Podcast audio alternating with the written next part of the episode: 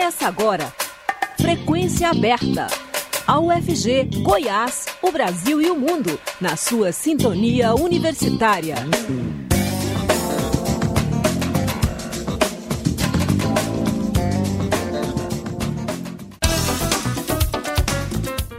Olá, boa tarde. Começa agora nos 870 AM o Frequência Aberta.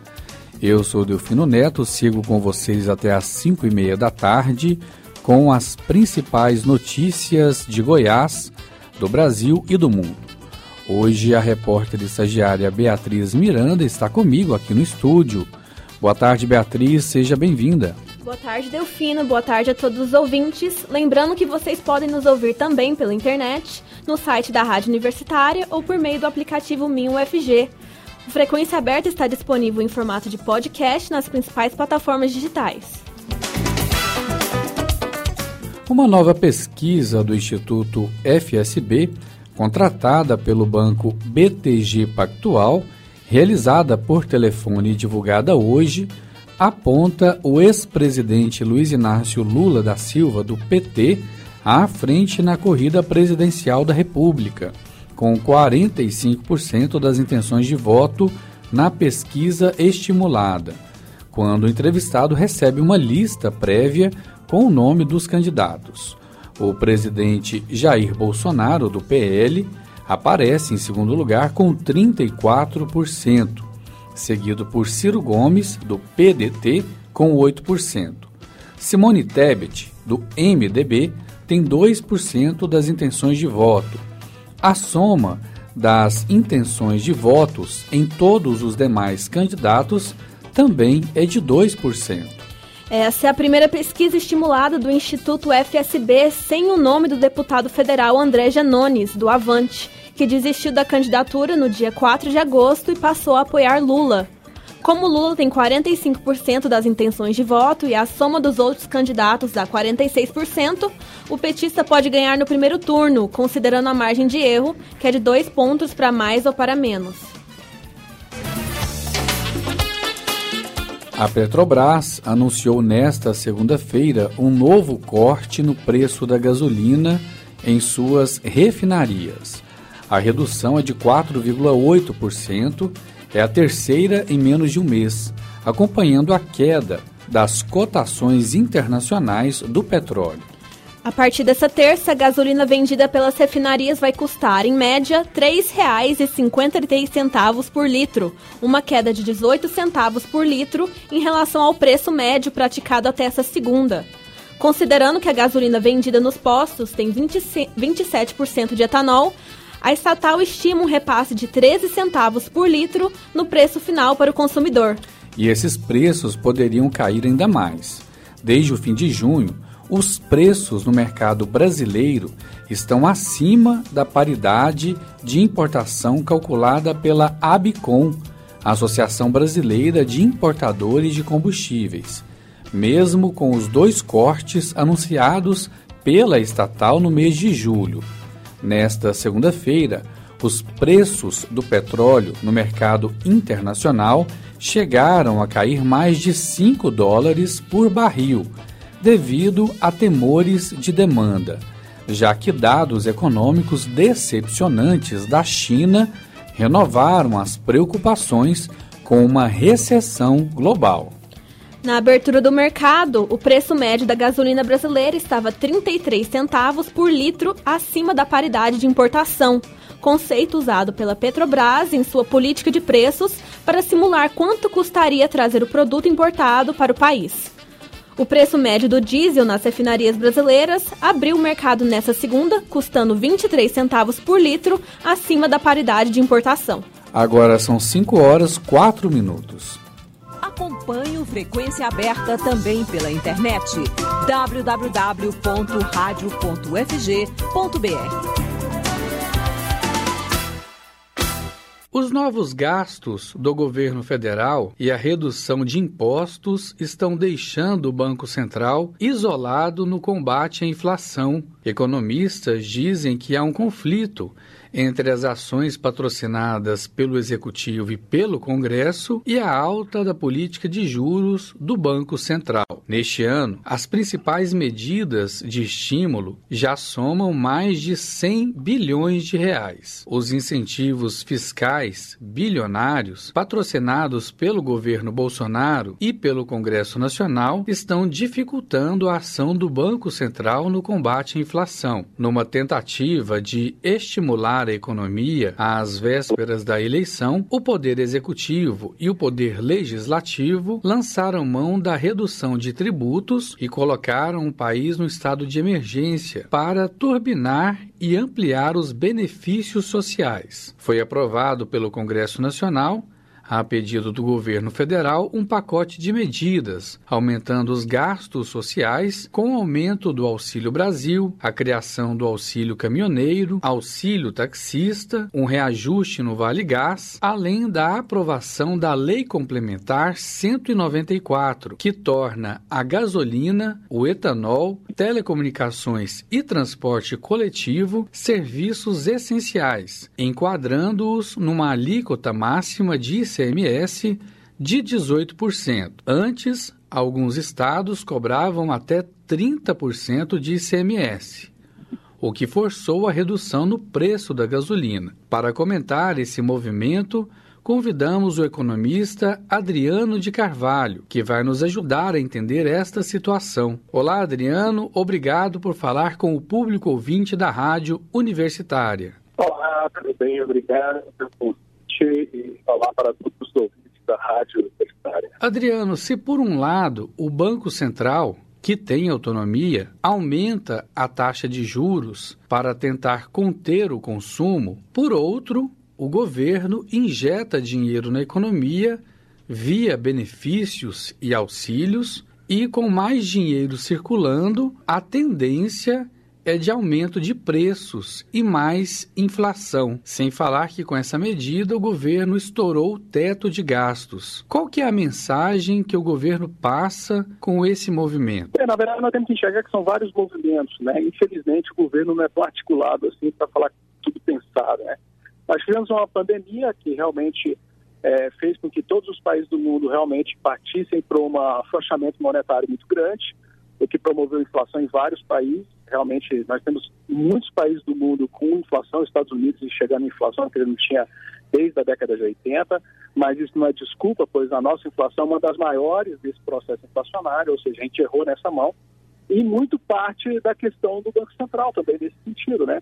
Porque o Banco Central para lá, o Banco Central está combatendo a inflação. Veja bem, é, ele fez aumento de taxas de juros muito tímidas quando ele sido mais agressivo, até mesmo para seguir a regra de Taylor, que ele fala que segue, de aumento de taxa de juros como medida macroprudencial. Então, assim, a, a independência do Banco Central, ele, ele privou da sua possibilidade de independência para poder aumentar a taxa de juros, porque realmente aí pode haver uma discussão entre especialistas se foi necessário ou não a expansão da base monetária para combater as ações da pandemia. Todos os países do mundo usaram, então o Brasil não está tão errado assim. Mas eu acho que houve um erro do Banco Central no, na sua. Eu acho que é um pouco falacioso dizer que o Banco Central quis co controlar a inflação. Ninguém quer controlar a inflação com uma taxa de juros menor de 2% e achar que vai controlar aumentando só um quarto de ponto percentual. Só agora que ele viu que a inflação realmente perdeu um pouco aí a mão e teve que fazer é, o lançamento de mais aumentos de taxa de juros. Sobre a questão que você falou, que eu acho que é muito importante a gente ponderar, é, a redução dos impostos para combustível e telecomunicação é uma correção histórica. É indecente a gente imaginar que é normal você ter mais de 30% de imposto sobre um produto muito importante como telecomunicações e combustíveis. Então, isso é uma correção histórica de uma farra que os estados faziam a até 30%, mais dois estados brasileiros praticavam 34%. Então, assim, não existe um, um, um consenso nesse sentido. Ah, o Banco Central, eu acredito, na minha perspectiva, que ele não estava tão empenhado em controlar a inflação e isso não, ele não conseguiu sinalizar que ele estava preocupado com isso, fazendo com que o Executivo Legislativo, mas infelizmente temos também a questão eleitoral que pesa muito na tomada de decisão dos políticos nesse período. É, e falando de números, né, de março do ano passado até a última reunião do Copom, realizada na semana passada, a taxa de juros no Brasil subiu de 2% ao ano para 13,75% ao ano. Mas o efeito aí do aperto monetário na inflação não tem sido esperado, uma vez que a inflação brasileira continua na faixa dos dois dígitos em 12 meses. Diante disso, há algum outro remédio, na sua opinião, para tentar barrar a inflação? Na verdade é o seguinte, nós temos que ponderar isso também. Somando as correções que o Banco Central fez de ajuste da taxa Selic de 2 para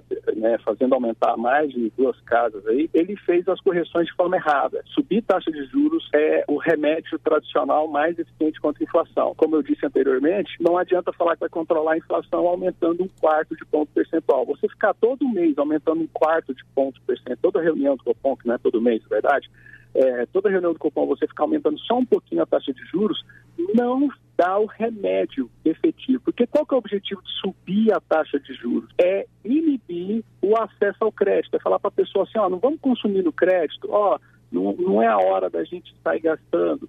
Se você aumenta pouco, a pessoa não sente. É tipo aquelas doses, você vai aumentando a temperatura da água aos poucos e o sapo fica ali acomodado, né? Então, é, não surte o efeito esperado desse remédio de controle de inflação. O que deveria ter sido feito, por exemplo, nós fizemos várias vezes lá no início do plano real, é você realmente subir a taxa de juros ali, realmente num patamar que as pessoas falam, é realmente o crédito não está tão barato assim, a gente vai ter que realmente segurar as pontas e isso segura um pouco a inflação. Agora, ficar aumentando de pouquinho em pouquinho a, a taxa de juros, isso não muda, não muda as expectativas dos agentes econômicos que estão ali é, trabalhando nesse fenômeno de fazer o aumento de inflação. Agora, com uma taxa básica de juros de quase 14% ao mês, ao ano, aliás, 13,75% ao ano, isso inibe de alguma maneira o investimento. Aquele, aquela pessoa que está pensando em comprar, mudar de carro, comprar uma casa, ou mesmo o empresário que está pensando em pegar um empréstimo, de, de alguma forma inibe o crescimento. Correto, mas ele inibe o, o investimento errado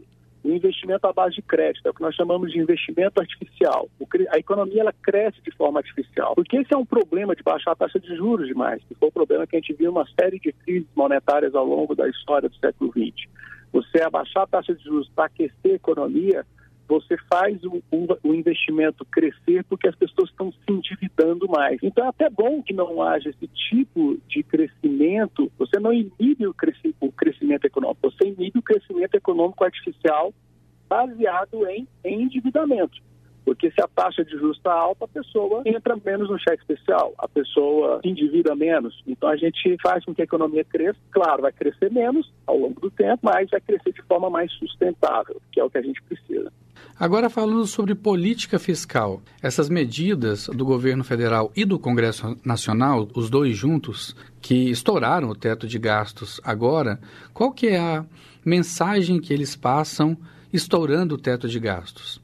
A mensagem é que estão mais preocupados com a eleição do que, de fato, com um grande legado. Um legado muito importante, porque é interessante, quando o presidente Michel Temer trabalhou para a questão do teto de gastos, que foi o grande acerto do mandato dele, né, do governo dele, foi muito criticado. Todo mundo falava, ah, PEC do fim do mundo, teto de gastos é ruim, vai inibir. E agora o Bolsonaro acaba com o teto de gastos e todo mundo está criticando o Bolsonaro por estar tá, tá acabando com o teto de gastos. Então as pessoas têm que ter um pouco mais de coerência, né? Mas é importante a gente pontuar que é o grande erro do governo. Assim, se o grande acerto do Temer foi realmente implantar uma política fiscal responsável, do governo não poder gastar mais do que arrecada. E não é um congelamento, porque o teto de gasto ele era flexibilizado pela taxa de inflação. Uh, todo ano você poderia aumentar o teto, o teto conforme a taxa de inflação, é o que foi colocado no, no texto constitucional. Agora, acabar com o teste de gasto é realmente abrir mão de uma segurança, uma, uma, vamos dizer, uma segurança jurídica de que o governo vai se manter comprometido em gastar menos, sobrecarregar, ter mais responsabilidade fiscal. A piora das contas públicas com esse excesso de gastos pode gerar inflação? Na verdade, o que gera inflação é realmente essa expansão da base monetária. Então, você aumentar essa questão da oferta de crédito, aumentar a oferta monetária propriamente dita, não tanto dos, da, da, dos auxílios, né? Porque realmente é uma, uma política importante, né? A que tem vários governos que sempre fazem a questão de, de auxílio, né? De bolsas, das coisas, mas o, o maior problema causador de inflação realmente é o aumento da base monetária. Se o Banco Central agora caiu a ficha de que precisa segurar a expansão da base monetária, aumentando a taxa de juros, uh, eu acredito que o Brasil pode estar acertando o caminho agora de controlar a inflação. Não é à toa que nós tivemos nesse mês agora o primeiro momento de deflação depois de muito tempo. Né? A gente teve deflação também pelo Temer. Em relação ao cenário internacional, quais os principais riscos externos atuais para a estabilidade econômica no Brasil hoje? É, hoje o Brasil tem uma série de players econômicos com problemas sérios. O próprio Estados Unidos está enfrentando um momento inflacionário muito grande, não que seja algo que o Brasil não esteja acostumado, mas os americanos desde a década de 80 não enxergam a inflação tão grande, isso pode trabalhar isso é muito importante, não só do Brasil, como de vários países do mundo. E não podemos negar que essa extensão, prolongamento dessa guerra da Ucrânia realmente atrapalha muito uma série de relações comerciais, que tanto a Ucrânia como a Rússia são importantes parceiros para o Brasil e também para diversos países do mundo. Podendo, por exemplo, inibir aí a questão é, energética, uma série de, de, de, políticas de sustentabilidade energética que estão sendo perdidas, né? Então, a, esse cenário internacional, a questão de Taiwan a, com o problema dos chips, então, assim, problemas econômicos sérios sempre sempre estão disponíveis, infelizmente. O que, o que a gente tem que fazer é saber como nós vamos trabalhar da melhor forma possível para transformar um problema numa oportunidade. Ok, nós conversamos com o economista Adriano de Carvalho. Adriano, obrigado por atender o público ouvinte da Rádio Universitária e até a próxima. Até a próxima. Muito obrigado a você e aos nossos ouvintes. Forte abraço. Forte abraço. O Frequência Aberta volta já. Jornalismo com imparcialidade. Rádio Universitária. Tomar uma dose de reforço da vacina aumenta a imunidade contra o vírus. A dose extra proporciona um aumento na quantidade de anticorpos circulantes e é especialmente importante para idosos e imunossuprimidos. Cada localidade tem regras específicas para a aplicação da dose de reforço de acordo com o público-alvo. Procure a Secretaria de Saúde do seu estado e vacine-se. Covid-19. Proteja-se e proteja os outros. Uma parceria Rádio Senado. Você sabe o que são os aceiros? São técnicas de limpeza de terreno em torno de matas e cercas para evitar que incêndios se alastrem. O período de risco de incêndios aumenta com o tempo seco e a baixa umidade. Então, atenção redobrada. Procure informações sobre as medidas de manejo adequadas e faça a manutenção correta no seu terreno. Lembre-se, com os aceiros em dia você evita multas, prejuízo e muita dor de cabeça. Faça a sua parte. O meio ambiente agradece. Ministério Público de Goiás. Estamos apresentando Frequência Aberta.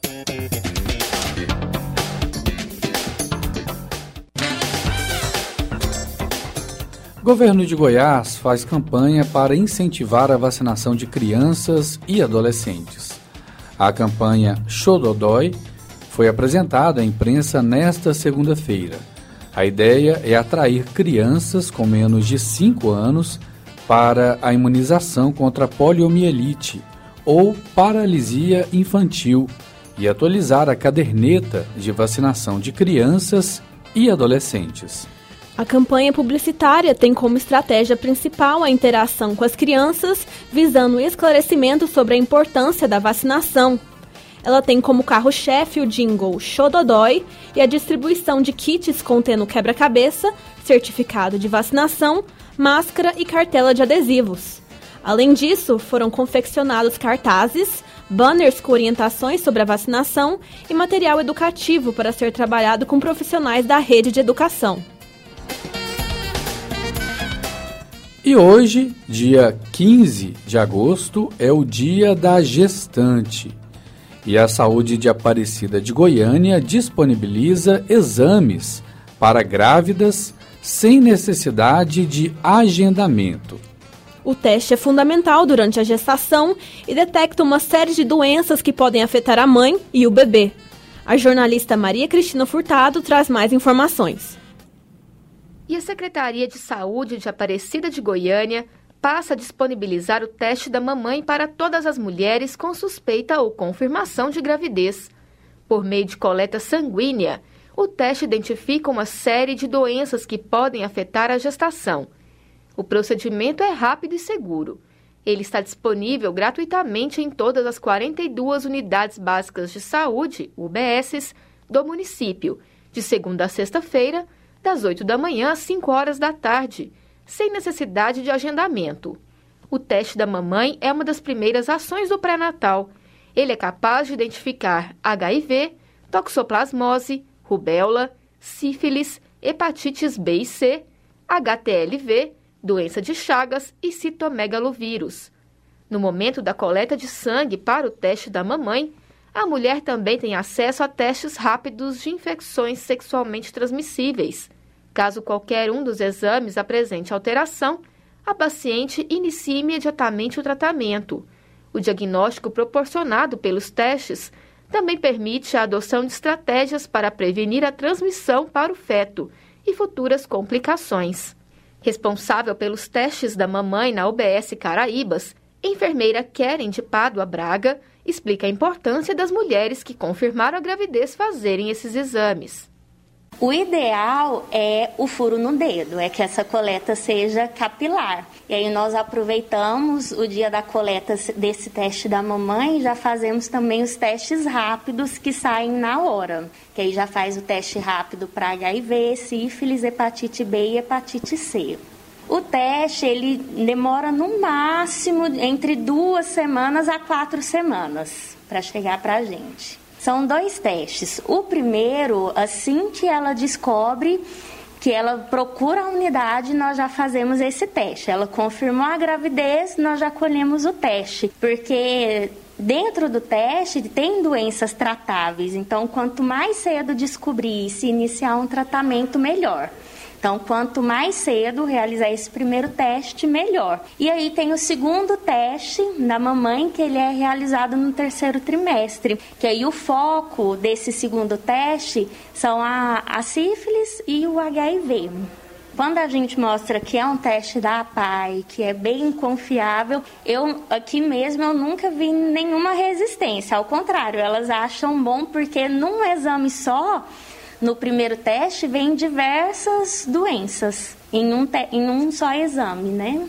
Descobriu que está grávida, procura a unidade mais próxima, porque mesmo que seja uma área descoberta, a gente vai fazer as orientações, já vai colher e ir adiantando esse teste da mamãe para fazer quanto, o quanto antes, quanto mais cedo, melhor. Maria Cristina Furtado para a Rádio Universitária. Em 2022, comemoramos 100 anos do rádio no Brasil. A EBC preparou um material que promete resgatar personalidades, programas e emissoras presentes na memória afetiva dos ouvintes de todo o país. O 54 episódio da série é sobre o Projeto Minerva, uma ação pioneira de educação à distância transmitida pelo rádio. Vamos ouvir. 100 anos de rádio no Brasil. Projeto Minerva.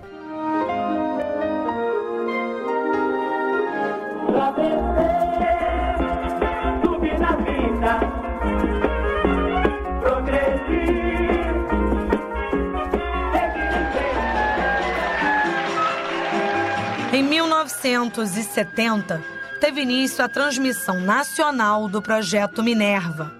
Produzido pela Rádio MEC, o projeto era transmitido em todas as emissoras após a Hora do Brasil. Marlene Blois, doutora em comunicação social, especialista em rádio e TV educativos. Projeto Minerva. O que foi o Projeto Minerva? Foi o mais importante projeto do uso do rádio no Brasil e maior em termos de abrangência e de tempo que ele existiu. Os alunos que saíam do Mobral de alfabetização e das primeiras noções do ensino fundamental tinham que continuar seus estudos o projeto Minerva daria a terminalidade de, do então primeiro grau exigido pela legislação da época. Nós tínhamos, então, no projeto Minerva, uma transmissão obrigatória de todas as emissoras, com 30 minutos diários e uma hora e 15 minutos aos sábados e domingos. Então, o que se tinha eram aulas formais escritas e radiofonizadas pela equipe que foi treinada na Rádio MEC para fazer esse trabalho por professores eméritos das suas especialidades. Eu quero saber mais, eu quero ser alguém. Eu penso com Minerva e o Brasil deve também.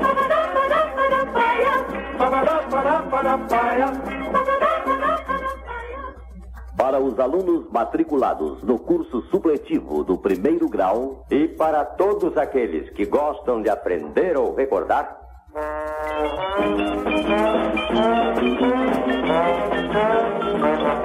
Saudade rima com verdade, amar é verbo transitivo, falar muito à vontade, sujeito, verbo e substantivo.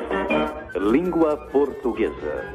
Pedro Paulo Colin Gil, professor e radialista. O governo federal precisava dar continuidade aos trabalhos de teleeducação ou de radiodifusão ou de ensino à distância naqueles programas de sábado e domingo, em que se apresentava o folclore, as músicas brasileiras, os artistas, não é?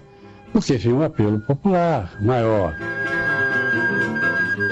Muitos ídolos da música popular brasileira participaram desses programas musicais aos finais de semana. Ricardo Cravo Albim, produtor e pesquisador.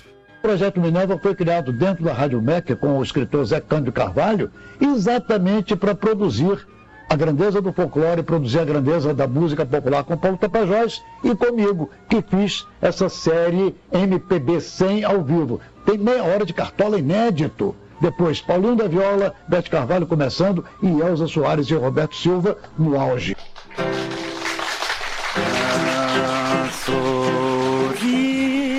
eu pretendo levar a vida, pois chorando eu vi a mocidade perdida. Mesmo após o fim do projeto Minerva, em 1989, o modelo criado pela experiência deu origem a outros projetos. Apesar das severas críticas e do baixo índice de aprovação, o projeto demonstrava um potencial ainda não explorado da rádio como um veículo educativo. Alô, comadre Quitéria, nem lhe conto. O rádio ainda não teve a sua plena utilização em educação. Nós ainda precisamos estudar muito e buscar novas formas de utilizá-lo e colocá-lo para o bem da educação num país que tanto precisa dela. É tempo de aprender e saber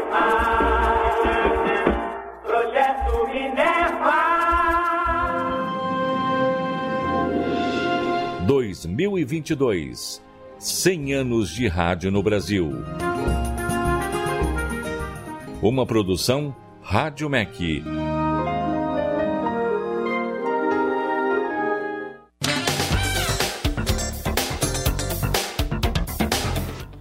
E o Frequência Aberta fica por aqui.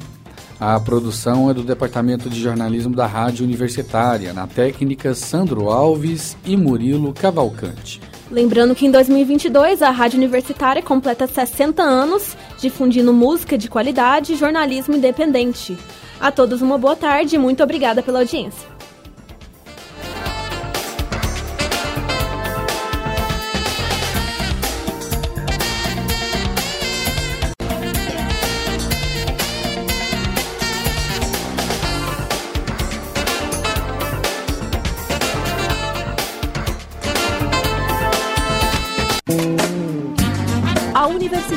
Apresentou Frequência Aberta.